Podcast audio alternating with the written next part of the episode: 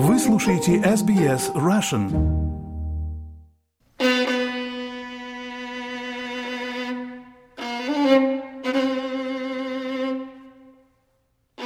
Мой папа вселял в меня смелость, потому что в искусстве или ты двигаешься очень осторожно, или же ты работаешь независимо от души, от сердца, открыт к эксперименту и к прогрессу.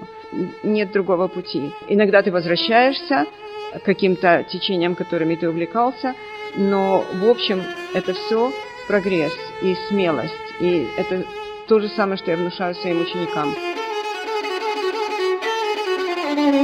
Мельбурне в Яра Скалпче Галлери в районе Абботсфорд сейчас проходит выставка работ Маргариты Кривицкой. Маргариту, конечно, любители искусства, или живописи, любители скульптуры в Мельбурне и вообще в Австралии хорошо знают. Маргарита, я вас поздравляю с этой выставкой. Спасибо, спасибо. Ретроспективная выставка вместе с работами замечательного человека, которым был Наум Белок. Скажите, почему именно такая появилась идея представить и ваши работы э, многих лет, да, ретроспективную, и присоединить к этому работы вашего отца? Мой отец, сколько лет я себя помню, был моим учителем, наставник. Наверное, с трех лет я помню себя рисующей на берегу моря в Одессе, над морем корабли, э, буксиры, порт.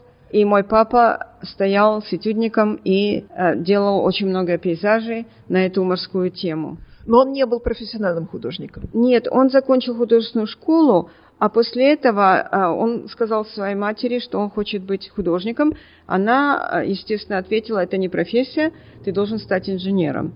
Он всю жизнь проработал инженером, очень толковый, создавал много открытий инженерных и в а, Одессе и в Австралии. Но как только он ушел на пенсию, он посвятил себя полностью живописи. С тех пор, как мы приехали сюда, он выставлялся, я выставлялась. Иногда мы имели совместные выставки, но ретроспективная наша совместная, наверное, последняя была в 98 году. Сейчас это очень важная выставка, когда его не стало, и осталось хранилище таких сокровищ. Я сразу решила, я должна сделать выставку, посвященную моему отцу, и показать тоже периоды из нашего совместного творчества и творческого пути. То есть, как я понимаю, ваша любовь к искусству и ваше стремление стать художником произошло под влиянием вашего отца с раннего детства. Насколько вот его видение художественное повлияло на вашу манеру творчества? Это замечательный вопрос. Э, мой папа дал мне смелость. Он вселял в меня смелость, потому что в искусстве или ты двигаешься очень осторожно и пытаешься ублажить покупателей или тех, кто приходит посмотреть, или же ты работаешь независимо от души, от сердца. Открыт к эксперименту. Открыт к эксперименту, конечно, и к прогрессу. И э, нет другого пути. Ты должен только двигаться вперед. Иногда ты возвращаешься, каким-то течениям, которыми ты увлекался, но в общем это все прогресс и смелость, и это то же самое, что я внушаю своим ученикам. Маргарита, вот в своем творчестве вы можете разграничить какие-то э, этапы? Я училась в Советском Союзе, и нас учили социалистическому реализму. И это было настолько в нас вселено, что избавиться от этого движения было очень тяжело. А мой папа всегда меня учил работать свободно и делать то, что я хочу. И э, когда я попала в Австралию больше 30 лет тому назад, я, наконец, обрела эту свободу. И, естественно, все поменялось. И эта перемена продолжается сейчас. Я пытаюсь быть все время в, поиске. в поиске, да, в движении, но все равно люди должны узнавать твой стиль. Есть какая-то общая нитка, которая проходит через все твое творчество. И для меня, наверное, самая важная нитка – это красота человеческого тела. Красота Женщины. Женщины, в основном женщины, потому что это очень красивая фигура и очень вдохновляющая. Иногда это совместно с мужчиной, это какие-то взаимоотношения. Очень интересно, когда люди приходят на выставку и трактуют это по-своему. В общем-то, это моя нить продолжается. Но а, я двигаюсь в каких-то более смелых цветовых направлениях и тональных. Да, то есть это, это, это никогда не останавливается, продвижение. Я еще вижу тут, Маргарита, довольно много скульптурных ваших работ.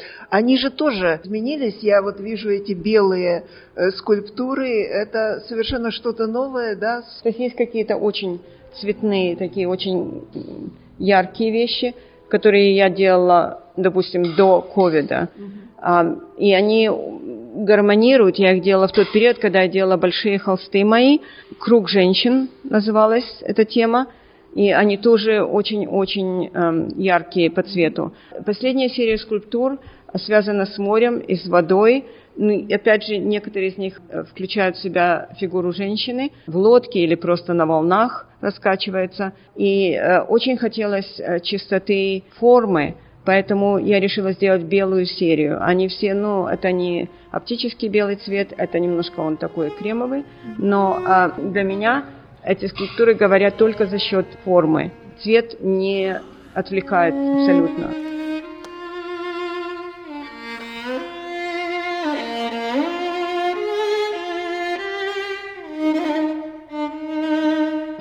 Абстрактные очень. Например, вот эта работа с морским коньком и профилем, и птица, может, можно это объяснить или это навивается откуда-то вообще? Это навивается а, в разные моменты жизни и в разные моменты, когда я работаю над какой-то выставкой и есть тема этой выставки. Наверное, вы знаете, пандемия была очень интересным периодом для творческих людей, потому что давала свободу во времени, свободу спокойно. Когда все другое движение было ограничено. Ограничено. Я учила только на линии через интернет, но мое пространство пространство, мой дом, моя студия, все принадлежало мне. И стояли большие холсты, и стояла глина всегда на столе, на колесе, и стояли палитры. Никто не бегал через дом, не, не проходил, и я могла спокойно работать. И тогда была, конечно, большая тяга к природе. Поэтому иногда мои женщины, мои фигуры окружены элементами природы,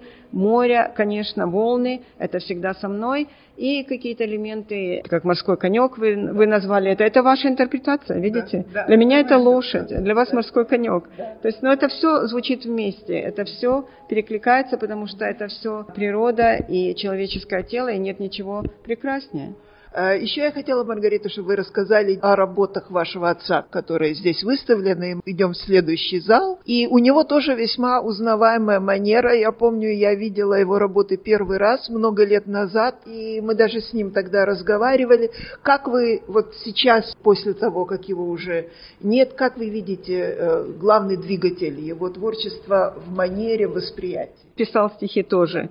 И вот его книга, книга. здесь, да. А, Очень талантливый был человек, книжку эту я знаю, она на русском языке вышла и также на английском. Да, да это вторая. За 10 дней до того, как его не стало, она была launched в еврейском музее на Алма-Роуд, и он присутствовал при этом. Это было замечательно для него. Эта книга у меня сейчас в галерее, и люди могут читать. Но он всегда писал стихи. И для меня когда я смотрю на его работы, это с ним разговор продолжается. Этот разговор никогда не кончался и не кончится. Он со мной говорит через цвет, через идеи, через настроение. И для меня самое главное в его работах – это настроение. Это самая важная часть искусства, если это берет тебя за душу. И мы так привыкли, как правило, воспринимать искусство через настроение – а он был потрясающий колорист. Некоторые работы – это просто пейзажи, как правило, с морем. И в них присутствует, есть серия со светофором. Вот этот светофор вырастает в море, вырастает на мостах, вырастает подвешенный с неба. И э, меня иногда спрашивают, что это значит – все три цвета включены, горят одновременно. горят одновременно. Что он хотел этим сказать? Ну, это не только красиво с точки зрения живописи, как это сочетание цветов входит в общую гамму работы, но для меня это движение вперед. Он всегда говорил двигаться вперед, не останавливаться. Вот это все три фонаря светятся. Но есть же и красный свет. Есть и красный свет, но как-то они гармонично вписываются, вы понимаете? Это все жизнь. Никто не говорил, что жизнь простая и легкая, это всегда вперед, останавливаемся, идем дальше. Для него творчество было все. И до последней минуты он писал. Э, ну, я знаю, что вы занимаетесь преподаванием, но вот как раз специфика преподавания э, лично в студии своей и э, в интернете онлайн. Специфика была, но вот насколько вы с этим справлялись? Это было очень интересно, потому что участвовали люди с разных концов мира, вписывали школу. То есть это были групповые сессии? Это было, иногда это были частные, просто когда люди хотели один на один. И это очень интенсивная работа. А в студии я никогда не учу один на один. Мои студенты, они вдохновляют друг друга. Я верю в это, потому что они, у каждого свой стиль я развиваю, у каждого свой уровень. И это замечательно, когда они вместе. А когда учишь один на один, потом я получала ответы о потрясающем прогрессе. Прогресс был для индивидуальных студентов через интернет. И я делала также групповые просто сессии по искусству. Мы говорили про искусство, мы говорили про художников, участвовали мои бывшие ученики, подключались с разных концов мира. И это было довольно интересно, но потом я должна была, конечно, остановиться. Да. А, То есть сейчас вы этим уже не занимаетесь? Нет, нет, нет, нет, нет, нет, моя энергия идет непосредственно к моим ученикам, которые приходят в студию. В марте у нас будет в этой же галерее Яра Скалча выставка моей школы. Ну и кроме того, э, мы знаем, что все это э, у нас сейчас происходит в очень непростое время. В мире происходят ужасные катаклизмы, происходят войны, террористические акты. Да, конечно. Я родом из Одессы, и я до продаж поделю э, часть помощь Украине, которая нуждается, мой родной город нуждается продолжают его бомбить, и часть пользы Израиля помочь израильтянам. Большое спасибо. Выставка будет работать до 19 ноября в Яра Галлери, 117 Вер-стрит, Абботсфорд. Открыто с четверга до воскресенья. Я буду здесь в следующую пятницу. И в следующее воскресенье здесь будет Talk. Я буду отвечать на вопросы. Придут мои ученики, придут все, кто желают послушать о творческом процессе и как эта выставка была создана. Приходите, с удовольствием поговорим. Маргарита Кривецкая, огромных творческих успехов. Спасибо.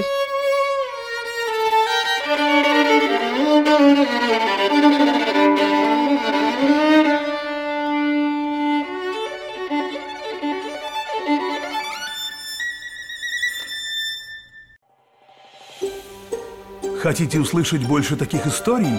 Это можно сделать через Apple Podcasts, Google Podcasts, Spotify или в любом приложении для подкастов.